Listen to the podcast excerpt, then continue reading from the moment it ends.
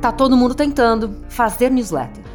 Eventos online sobre criação de newsletter, novas plataformas para publicar newsletters, masterclasses e palestras sobre newsletters, newsletters super populares com mais de 5 milhões de leituras por mês, newsletters de influx com patrocínio de marca de cosmético, newsletter sobre newsletter, a newsletter da JLo. Sinais, fortes sinais. Mas sinais de quê exatamente? De uma bolha peculiar. Apesar dos contornos comerciais meio difusos, as newsletters estão aí demais. E não é novidade. Elas existem de alguma forma desde que o e-mail é e-mail, ou seja, faz tempo e são sempre tão versáteis que são difíceis de definir. Uma newsletter pode ser qualquer coisa enviada para uma lista de e-mail? Sim, pode, mas não. O que difere uma newsletter no e-mail marketing, por exemplo, é o conteúdo. Pelo menos na teoria, newsletter é algo mais autoral e ou noticioso, enquanto e-mail marketing é venda e anúncio de produto ou serviço mesmo. Mas as newsletters às vezes vendem, e o e-mail marketing às vezes informa. De todo jeito, as newsletters que estamos falando aqui as newsletters que eu sigo são, na maioria, newsletters de, abre aspas, conteúdo autoral. Newsletters que seguem boas práticas anti-spam e que normalmente têm como autor uma pessoa física, além de uma temática bem definida. Como a newsletter da Flávia Chiachê, que escreve a fogo baixo sobre comida e outras coisas mais, porque você sabe, comida é muita coisa.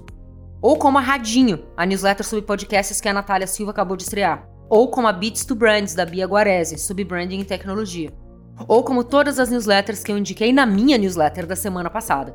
Para você que está ouvindo, todos esses links estão no e-mail. Acontece que o meu e-mail está cada vez mais cheio de newsletters como essas e outras, num processo que eu tenho achado parecido com o que aconteceu nos tempos áureos da Blog House e do Google Reader. Todo dia aparece algo novo criado por alguém que tem voz e interesses próprios para compartilhar.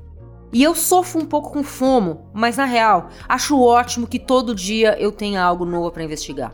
Principalmente porque eu não preciso abrir o Instagram para isso principalmente porque é um conteúdo que eu escolhi receber. A nova bolha da newsletter é uma mistura do prazer de leitura com a falência do algoritmo.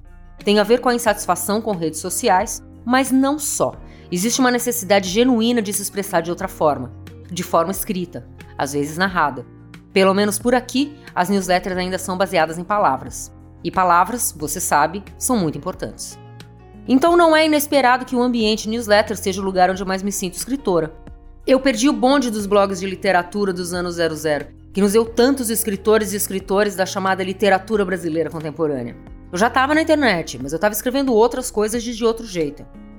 E 20 anos depois, é essa mesma prática de escrever todos os dias e repartir algo toda semana que determina. Sou escritora, escrevo palavras. Para terminar, eu sinto falta de outras temáticas de newsletters, newsletters de arte, de quadrinhos, de filmes, de séries, sei lá, mil coisas. Se você tem uma para indicar, deixa para mim aqui nos comentários. Tchau e até semana que vem.